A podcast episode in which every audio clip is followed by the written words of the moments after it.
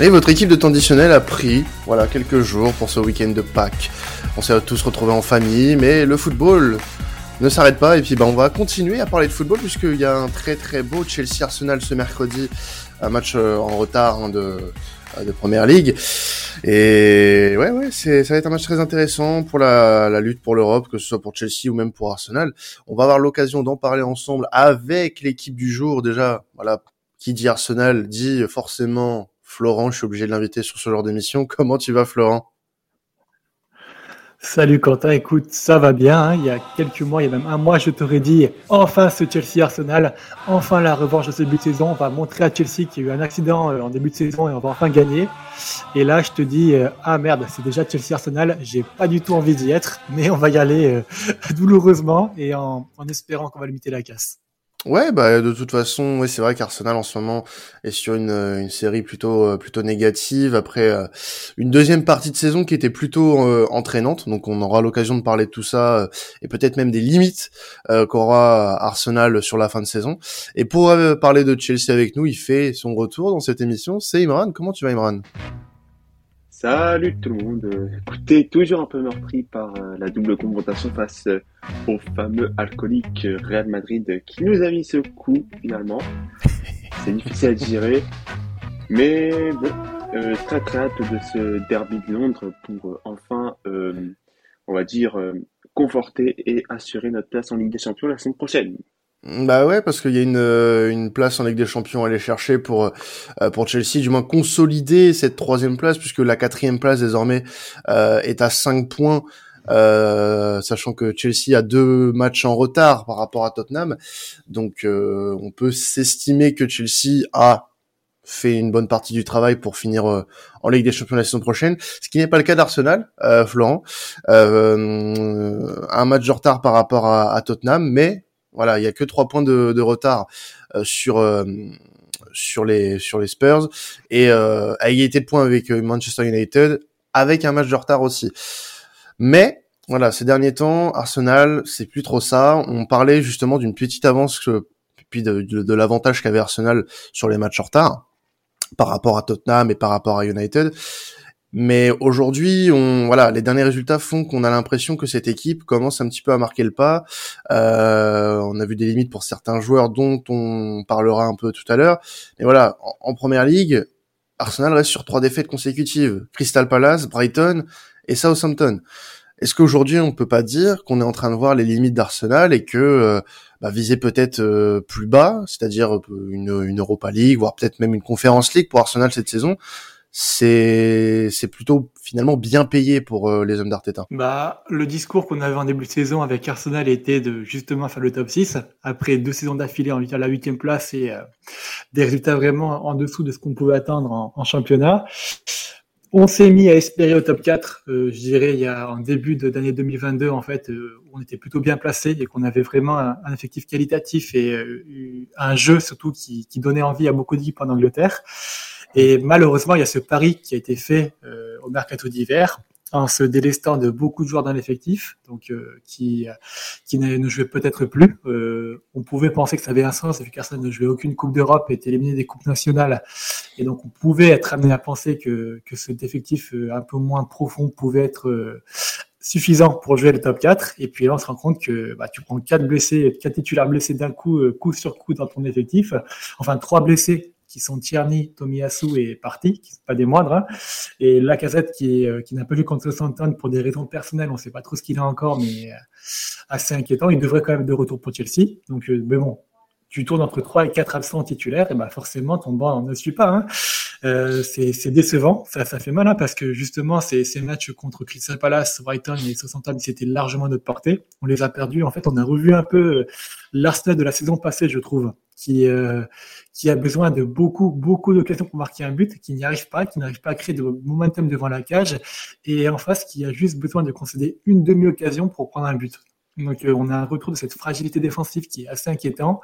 Des joueurs comme Gabriel qui euh, qui je pense Gabriel était tout jeune papa et il a l'air du mal à avoir à, à, digérer ça et il est en dessous depuis quelques mois depuis la dénaissance de son fils donc depuis deux trois semaines là je trouve Euh, et puis en attaque, euh, malheureusement, bah, tu, tu, laisses ton attaque à des gamins qui ont 21 ans et forcément, bah, tu dois accepter forcément que, que ces gamins, parfois, ne faut pas toujours porter l'équipe comme ils l'ont fait parce qu'ils ont que 21 ans, il faut être patient avec eux. Donc oui, c'est décevant, c'est un gros coup derrière la tête. Pour autant, le top 4 n'est pas encore fini, je trouve. Hein. Là, il y a, une grosse série de matchs contre Chelsea, West Ham et Manchester United qui peuvent rechanger la donne, redonner les cartes, même si euh, on peut difficilement y croire il y a encore la possibilité. Et ça va être donc du coup ce run de, de, de, trois, de trois matchs là en deux semaines qui va donner le tour de cette fin de saison pour Arsenal entre soit aller chercher le top 4, soit s'accrocher pour la sixième place. Je maintiens pour moi que la sixième place serait dans l'objectif du début de saison, la quatrième place serait un gros plus, mais semble en effet assez compliqué. L'espoir qu'on a aussi, c'est que ni Tottenham ni Manchester n'arrivent à, à, à enchaîner des des séries de victoires. Ils n'arrivent pas non plus à être assez constants. Donc, euh, comme je disais il y a un euh, lors du podcast Tottenham Manchester United, ça va être l'équipe qui va perdre le moins de points, qui va avoir cette, cette place au top 4. Tu disais que Chelsea devait assurer ça. À mon avis, Chelsea est largement au-dessus et a montré qu'ils étaient mm. quand même beaucoup plus sereins et beaucoup plus qualitatifs pour euh, et méritent cette troisième place. Et je pense qu'ils finiront cette troisième place en toute logique en fin de saison. Justement pour rester sur euh, sur Arsenal et, là je vais me tourner vers toi Imran. Euh, je, reprends les, derniers euh, matchs d'Arsenal, les derniers résultats du moins depuis le la fin janvier. Euh, Arsenal était sur une série de de, de 8 matchs donc jusqu'à le match de Crystal Palace avec 6 victoires, un nul, une défaite. La seule défaite, c'était face à Liverpool dans un match euh, qui était quand même euh, vachement disputé malgré la défaite 2-0. Mais euh, mais depuis, voilà, on, on, a cette cette série de trois défaites du côté des, des Gunners. Simran, toi, tu l'expliques comment? Parce que je sais que tu as, un regard assez avisé sur sur tout ce qui se passe en première ligue comment t'expliques ça, toi, de ton côté? Pourquoi Arsenal n'y arrive plus euh, en ce mois d'avril? Tout d'abord, je pense que la saison d'Arsenal, euh, enfin jusqu'au match face à Crystal Palace, on pouvait la considérer comme une réussite parce que c'était une saison qui permettait au club de reconstruire des bases, à Arteta de vraiment poser euh, les, bases de son style. Et on a vu les, résultats et beaucoup de joueurs se, révéler. Toujours dans cette philosophie-là de révéler des jeunes joueurs. Mais je pense que ces trois défaites-là, plus les défaites qu'on a vues euh, cette saison face euh, aux grosses équipes, face à Liverpool, face à Manchester City, face à Chelsea au début de saison, même si le début de saison, j'aimerais le mettre à part, parce qu'il y avait une, une grosse, grosse, grosse crise de confiance. Je pense que ça fait partie du processus de reconstruction auquel Arsenal euh, doit faire face et auquel Arsenal devait faire face depuis des années et des années et qui n'a jamais su faire face jusqu'à cette saison. Je pense que les Gunners sont dans un peu dans cet apprentissage là où il faut euh, gérer ces, ces phases importantes d'une saison et on voit euh, les limites d'un effectif qui est simplement trop jeune, qui est simplement en plein apprentissage, mais qui aura l'avenir devant elle.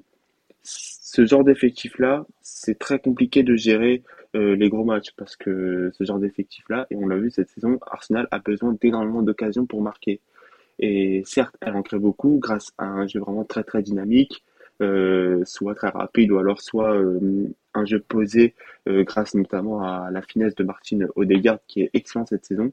Donc je pense que, que les Gunners, il n'y a pas trop d'inquiétude à avoir cette saison. En tout cas, s'il n'y a pas de Ligue des Champions, pour moi la priorité c'est vraiment de reconstruire, de retrouver des valeurs. Ce qu'on est en train de voir malgré tout Arsenal, malgré la série de trois défaites consécutives. Et il faut tout simplement que les jeunes ne se grisent pas, se disent on est là pour apprendre, on est là pour, pour durer et que cette série de trois défaites consécutives sera bénéfique à l'avenir afin de mieux gérer euh, ces phases de sprint final qui sont juste euh, capitales dans, une saison et dont on voit que certains jeunes euh, n'arrivent pas à, les gérer. Par exemple, Bukayo Osaka, qui faisait pour moi jusqu'au mois de jusqu'à la mi-mars une saison incroyable où vraiment il marchait sur l'eau. Bah depuis euh, cette période-là, depuis mi-mars à peu près, on le voit plus plus trop et je pense que petit à petit, petit à petit, ça va revenir. Il faut juste ne pas se griser. C'est une période de moins bien. Il faut juste euh, continuer avec les valeurs euh, qu'Arteta a, a su mettre en place au niveau du jeu. Et aussi, aussi, euh, renforcer l'effectif, mais pas renforcer l'effectif euh, de manière totalement, totalement désordonnée et se jeter sur les moindres noms. Non, je pense que Arsenal a besoin à quelques lignes de joueurs leaders qui connaissent ces, ces phases de jeu-là et ces phases de la saison-là où euh, justement il y a quelque chose à aller chercher et où il ne faut euh, pas perdre des points. Avant de gagner les points, il faut recruter des mecs qui savent dans une équipe te faire te préserver des points. Et je pense par exemple peut-être au recrutement d'un meilleur neuf déjà pour pour essayer d'aller chercher par exemple ces matchs nuls quand tu perds 1-0 chez toi face à une équipe qui a su parfaitement saisir une occasion par exemple face à Brighton on a vu qu'à Arsenal, un neuf tueur aurait pu faire la différence. Donc je pense que pour les Gunners, il ne faut pas non plus euh, trop trop euh, désespérer. Il faut simplement aborder cette période avec calme. Certes, un match contre Chelsea sera super compliqué. Il y aura moyen, euh, malheureusement pour moi, de, de nous embêter. Néanmoins, je pense qu'à la fin de cette saison-là, si Arsenal finit top 6, ce sera euh, un bon début dans cette reconstruction. Mais pour moi, je vois plus cette saison-là dans, dans, un contexte global, vraiment où Arsenal doit reposer les bases et où c'est en train d'être très bien fait malgré tout. Ouais, on est d'accord. Hein. On est, je suis assez d'accord avec toi. Et puis, euh, juste pour compléter ce que tu disais, ce qui est rassurant, c'est qu'en effet, cet hiver, on aurait pu recruter des noms qui étaient euh, dans l'urgence, on va dire, des joueurs qui n'auraient pas forcément pu s'inscrire dans le projet, comme on l'a fait très bien avec des Willian. Je crois que tu peux nous remercier encore d'avoir recruté Willian ou David Louis cette, euh, ce, ce, mercato d'hiver, on l'a pas fait. On a préféré vendre que d'acheter n'importe qui. Donc, euh, j'ai bon espoir quand même que la reconstruction continue enfin et euh, ce qu'elle a commencé l'année passée et qu'on s'oriente vers quelque chose de sur du long terme. En tout cas, ces propos-là, euh, ils font plaisir à entendre puisque tu dois savoir que dans la fan base Arsenal, il y a des gens qui sont très impatients, voire trop impatients et qui, euh, qui veulent brûler des étapes. Et aujourd'hui, on est, comme tu dis, dans cette étape-là, euh, au tout début d'un nouveau cycle où il faut être patient et puis se contenter de ce qu'on aura. Et ce qu'on aura, j'espère, c'est au moins la sixième place. Alors, côté, ouais, vas-y, Brand, vas-y, vas-y. Juste pour, pour finir et pour compléter les excellentes paroles de Florent, pour moi, Arsenal, c'est un peu comme Liverpool au début de, leur club. C'est une équipe qui est totalement meurtrie, qui sort d'une période euh, assez désastrouse pour l'histoire euh, du club, où on a vu le club petit à petit dégringoler. Bon, on va pas faire toute l'histoire, mais euh, vous la connaissez.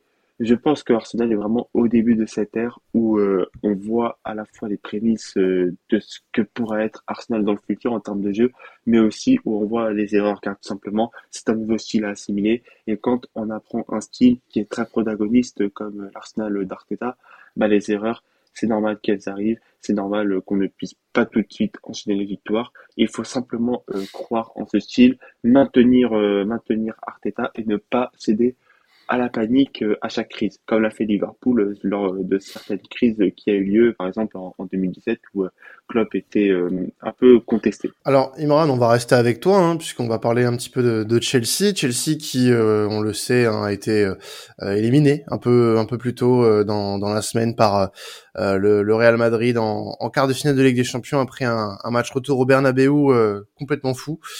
Euh, malgré tout, euh, les, les, hommes de, de Thomas Tuchel euh, n'iront pas plus loin et ne défendront pas leur couronne dans cette compétition avec une élimination qui reste quand même un peu amère avec le, le, le contenu qu'avaient proposé les joueurs de, de, Chelsea. On a vu ce week-end que, que Chelsea avait réussi à, à reprendre du poil de la bête et du coup bah, s'octroyer une belle qualification pour euh, la finale de la FA Cup. Donc euh, ça va être euh, intéressant pour pour pour Chelsea cette fin de saison. Mais malgré tout, est-ce que tu peux nous dire toi un mot sur la suite pour Chelsea et de l'ère Tourelle? Euh, comment le, le, projet va devoir s'articuler autour de Thomas Tuchel Est-ce que des changements sont à prévoir? Est-ce que cette fin de saison euh, malgré tout, euh, malgré le fait qu'on ait dit voilà que, que, Chelsea normalement devrait sécuriser cette troisième place, il y a cette euh, finale de FA Cup à jouer face à face à Liverpool. déjà, comment, à, quel point va être importante la fin de saison pour Chelsea et quel sera l'avenir pour pour Tuchel à, à, Chelsea? Niveau mental, je pense que la fin de saison sera importante mais pas non plus décisif pour ce qui se passera euh, dans la suite. Je pense qu'au niveau mental, les joueurs auront tout simplement à cœur de au moins finir la saison avec un trophée, parce que mm. certes, on a remporté deux trophées, on a remporté la, la Club World Cup, on a remporté la Super Cup, mais la FA Cup, c'est un trophée euh, qui se joue sur toute une saison et euh, pas un seul match. Et comme en Carabao Cup, et comme on a pu espérer en Ligue des Champions cette saison, Chelsea a effectué un parcours, on va dire, décent, où euh, le club a su euh, se défaire, le club a su se défaire euh, de beaucoup d'obstacles et il serait très décevant de conclure une nouvelle fois ce parcours-là en FA Cup par une défaite qui plaisait face à Liverpool que l'on retrouvera pour une quatrième fois cette saison. Donc on espère vraiment que que ce match-là sera la bonne simplement pour gagner un trophée parce que sinon, euh, je le répète, au vu de nos attentes, euh, si on ne gagne pas au moins une FA Cup, malgré euh, le, très bon jeu qu'on a montré parfois, je pense que cette saison-là sera un échec. Chelsea est pour moi un tournant de l'ère Tourelle par rapport à ce qui va se passer au mercato. Déjà, je pense que le nouveau propriétaire, qui devrait être Todd Boehly, va être bientôt intronisé.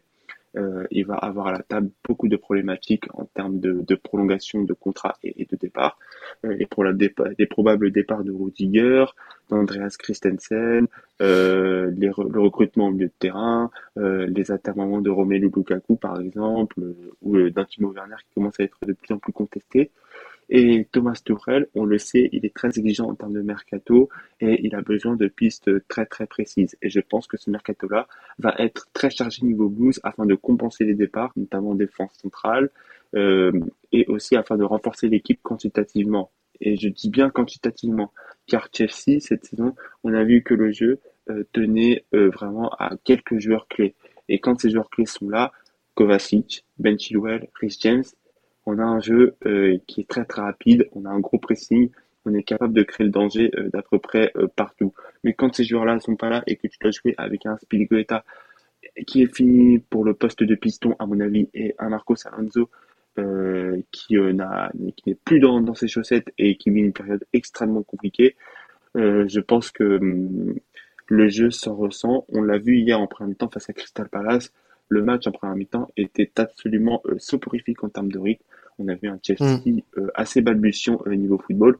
Donc je pense que ce mercato-là va être très très important afin que Thomas Tuchel ait peut-être pas toutes les pièces. Je pense pas qu'on a un mercato, on va régler tous les problèmes.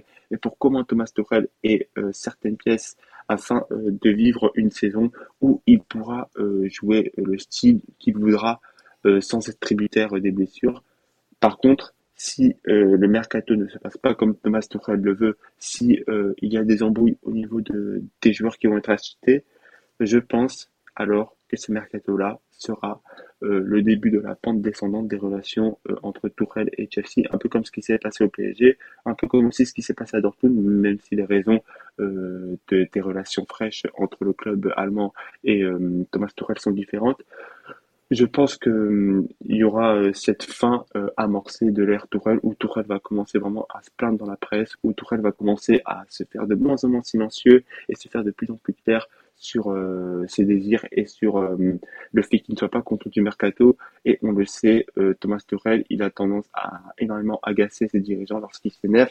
Donc je pense que si le mercato ne se passe pas comme Chelsea le veut, Thomas Tuchel pourra, euh, à mon avis, euh, envisager de, faire ses valises. Soit il sera, soit limogé, soit euh, il va alors partir et, et, démissionner, ce qui pour moi serait très mauvais. Donc je pense que, à mon avis, il faudra absolument maximiser le mercato.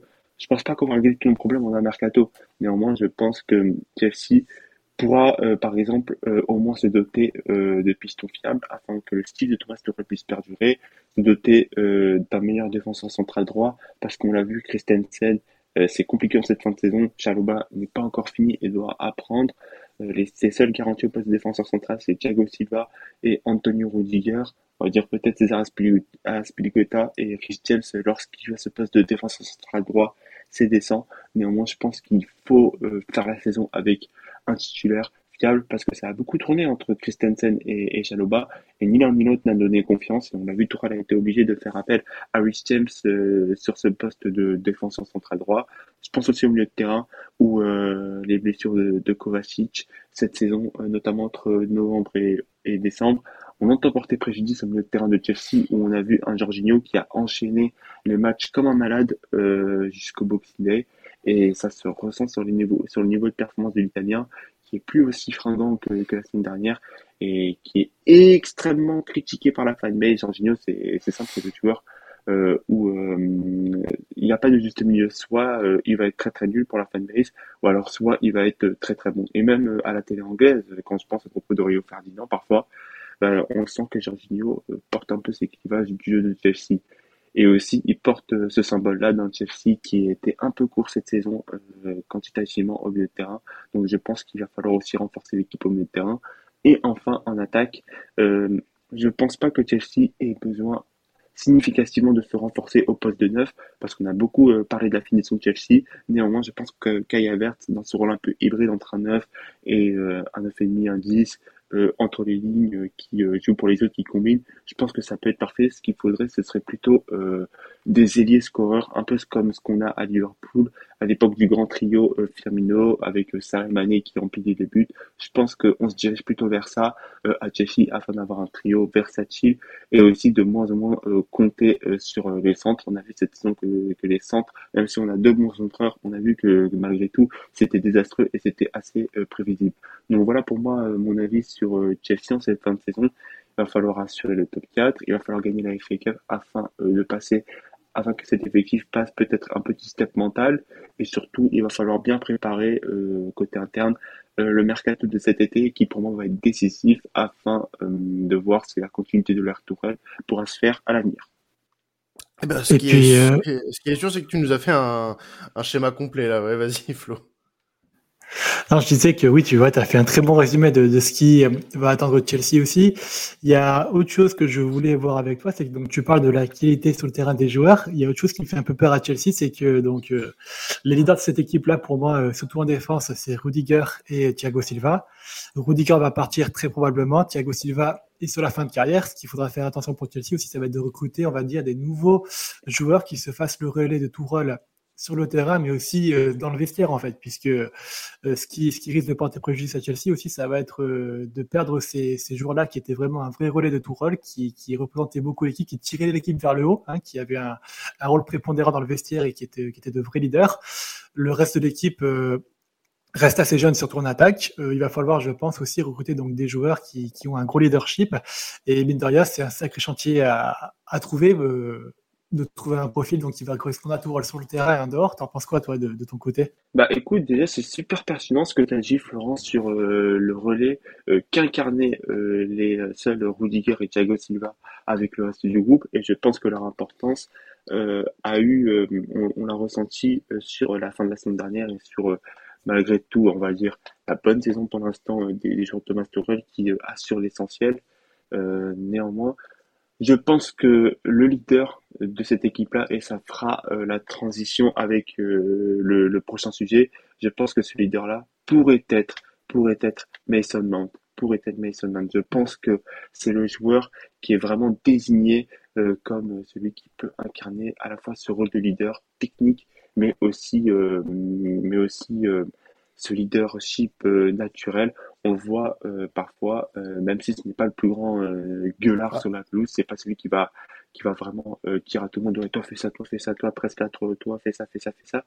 Mais je pense qu'avec son attitude, le fait qu'il presse souvent, qu'il ne calcule plus du tout ses efforts, je pense que ça pourrait l'installer vraiment en tant que, que joueur leader à l'avenir. Et pour moi, même dès la saison prochaine, on est en train de voir un Mason Mount qui revient bien, j'avais un peu été euh, dur avec lui sur le dernier podcast. Néanmoins, je, je, trouve que petit à petit, il revient.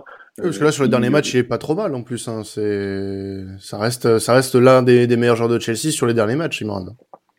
C'est ça. Et en plus, euh, mentalement, il a brisé euh, une malédiction qui, qui, qui le pesait. C'est la malédiction de Wembley où il avait jamais marqué dans l'enceinte légendaire de Londres. Donc je pense que ça aussi ça a participé à libérer en plus de ses buts et de son activité euh, au milieu de terrain et euh, en attaque euh, qu'on est en train petit à petit de, de retrouver.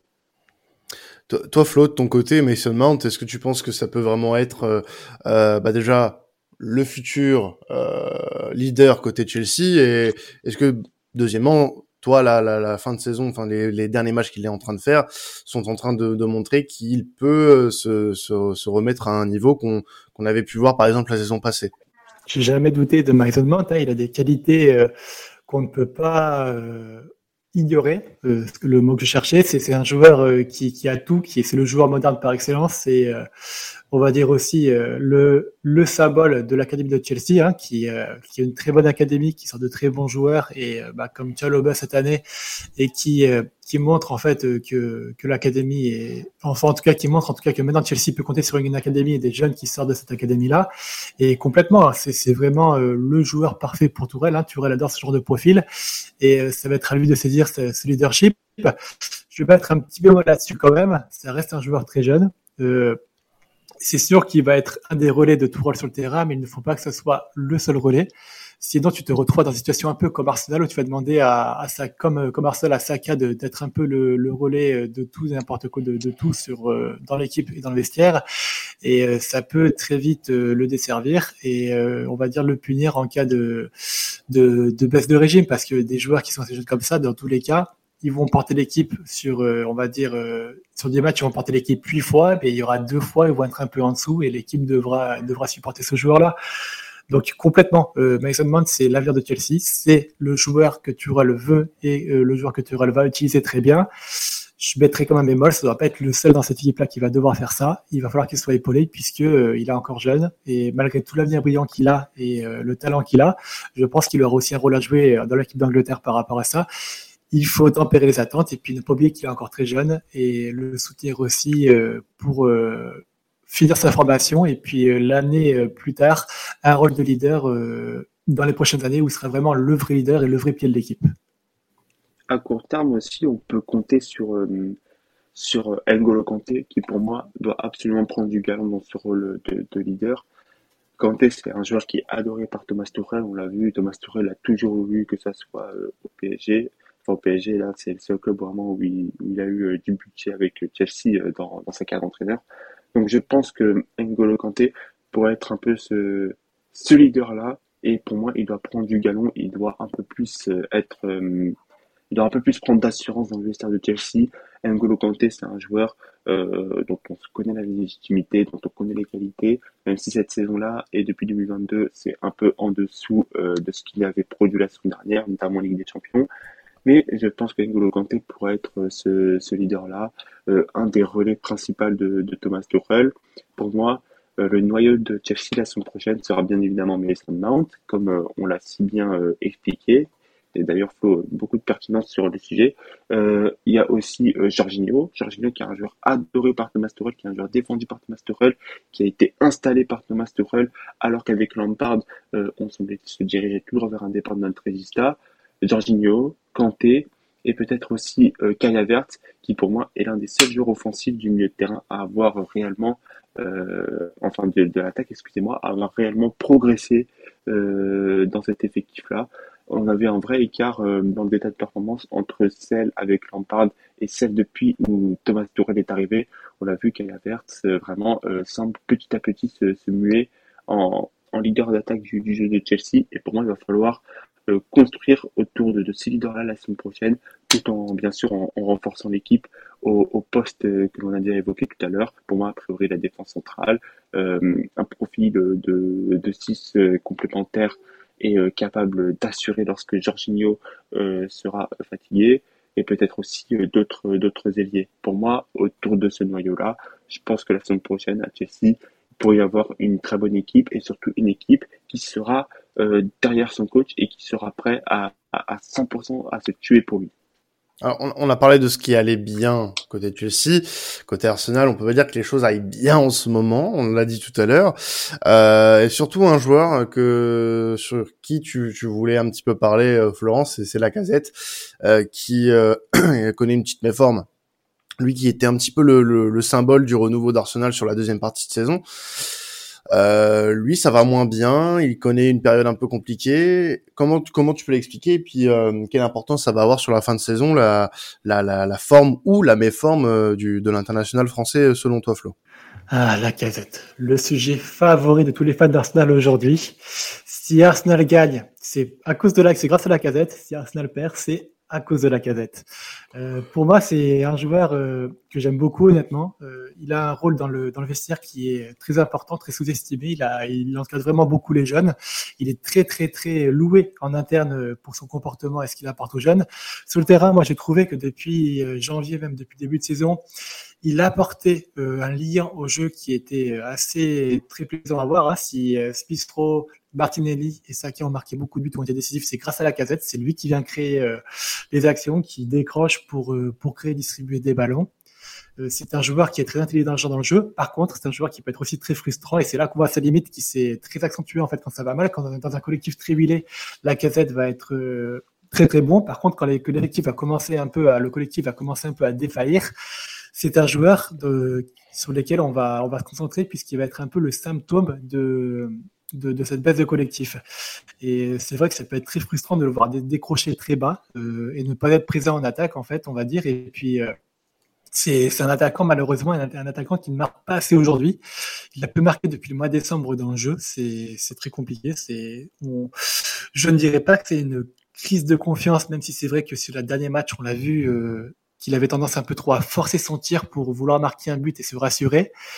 Je, je trouve quand même qu'il apporte toujours euh, dans ce jeu où il est. Et puis euh, sans lui, Arsenal n'aurait jamais eu euh, cette très bonne période comme on l'avait souligné en début de podcast avec 10 victoires d'affilée, toutes compétitions confondues de, entre mm. janvier et mars.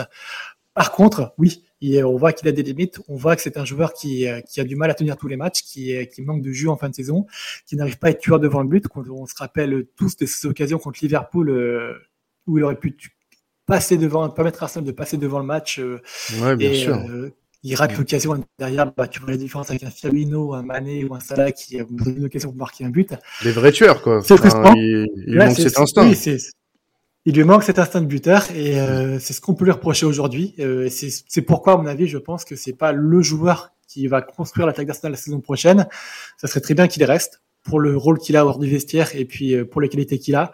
Mais il faut à tout prix qu'on le mette en concurrence avec un autre attaquant qui soit plus complet que lui et plus tueur devant le but. Euh, donc euh, voilà, moi c'est compliqué d'exprimer un avis sur la casette. Je l'aime beaucoup, mais il faut reconnaître qu'aujourd'hui c'est pas un top attaquant, c'est juste un bon attaquant. Et c'est clairement pas. Et Arsenal n'a clairement pas besoin d'un bon attaquant aujourd'hui. Ils ont besoin d'un très bon attaquant pour épauler cette jeunesse autour de lui. Alors Imran, euh, rapidement, si tu veux un avis sur euh, sur la casette. Après, on passera aux clés du match euh, pour pour terminer cette émission. Je te laisse la parole, Imran. Pour moi, Alexandre Lacazette, cette saison-là, c'est un peu, on va dire, celui qui doit endosser un costume qui est trop grand pour lui. Pour moi, Lacazette, comme l'a dit Florent, c'est un joueur de, collectif. On n'a jamais autant vu Lacazette performer lorsqu'il est entouré d'un beau collectif. À Lyon en 2014-2015, ça a été le cas en 2015-2016, on a vu vraiment le schéma mauvais collectif en 2015. Boum, première partie de saison à 5 buts, bon effectif en, deuxième partie de saison, 15 buts, euh, fini à 21 buts il me semble, et on voit un Lacazette beaucoup mieux capable de, de finir parce que entouré d'un beau collectif que va lui créer des occasions. À Arsenal, je pensais vraiment le voir passer ce step-là où Lacazette allait petit à petit euh, devenir ce leader-là, allait petit à petit, euh, par son talent, débloquer certaines situations. On avait vu des bribes de ça euh, lors de l'année 2019, que ce soit en Ligue Europa, avec notamment le duo euh, Lacazette-Aubameyang, qui pour moi a été archi complémentaire, ou même en, Première Ligue, où on voyait euh, Lacazette sortir Arsenal de situations vraiment désespérées, comme face à Tottenham le 2 septembre 2019, où Lacazette marque, marque et permet au, club de, revenir, d'amorcer un retour et on a vu le club fera 2-2 ce jour-là alors qu'il était mené 2 à 0 et qu'il était vraiment dans les tréfonds. Mais cette saison-là, je pense que la casette, il a un peu perdu, on va dire, euh, ce, ses bribes de, de leadership technique. Euh, en plus, on l'a vu euh, dans le style de, de Michael Arteta. Tu me dis si je me trompe, euh, Flo. Dans, dans mon visuel, je vois le jeu de Arteta comme un jeu rapide où euh, ce qui prime pour un attaquant, c'est avant tout de savoir exploiter euh, des intervalles, de savoir prendre la profondeur, prendre la défense de vitesse. Et la casette, on a vu, c'est pas vraiment ce, ce type de joueur-là. Il n'a plus la capacité à prendre une défense en profondeur. Pour moi, la casette, c'est un demi, c'est quelqu'un qui a besoin de faire le jeu, qui a besoin de décrocher, qui a besoin de participer au jeu et qui a besoin d'être à la conclusion, mais pas en profondeur, plus euh, dans un style euh, passe en retrait ou alors en combinaison. Pour moi, le, les prochaines années à Arsenal, euh, ce ne sera pas un seul, il y aura pas un seul leader technique. Pour moi, il faudra vraiment un bon ensemble. Il y a un bon ensemble, il y a un bon début d'ensemble à Arsenal. Bukayo Saka, Emi Smith-Rowe, même si j'aime pas trop sur le côté comme ça Martin Odegaard qui, qui prend ce, ce, rôle de 10, mais ça marche malgré tout. Je pense plutôt qu'il faut voilà quoi cette euh, ce petit attaquant là qui est capable de mettre 15 buts dans une saison et tous ces attaquants-là, les quatre que j'ai cités, même si Arsenal ne joue pas, ne joue pas tout le temps en 4-2-3-1, euh, comme j'ai pu le voir souvent cette saison-là, euh, je pense que Arsenal a besoin vraiment de, ce type de joueur-là, de ces quatre types de joueurs offensifs-là, capables de marquer euh, chacun 15-20 buts, plutôt que de tout faire reposer sur vraiment un gros leader et être trop trop tributaire des performances. Je pense pas que c'est là où Arteta voudra aller et je pense pas que la casette euh, pourra assumer ce rôle-là. Et pour moi, comme tu l'as dit, il doit rester à la casette, doit être challengé pour moi et peut-être même associé à un futur attaquant, pourquoi pas, parce que on a vu que la cassette n'a jamais été aussi fort lorsqu'il est associé à un, attaquant, que ce soit Fikir, que ce soit Clinton NG, mais aussi euh, Pierre-Emerick Aubameyang, où on a vu que l'association euh, a marché. Donc pour moi, la saison prochaine, si la casette reste, il devra absolument soit être mis en concurrence ou alors être mis dans, dans ce rôle de, de 9,5 et associé à un attaquant. Mais il faut pas compter sur la casette pour être un grand leader technique, un peu comme l'est par exemple Mohamed Salah ou ou un, on va dire, Bernardo Silva par exemple. Hmm. Alors, on, va passer aux, clés du match. Vas-y, Flo, tu voulais peut-être rebondir euh, sur ce que disait Imran. Ouais.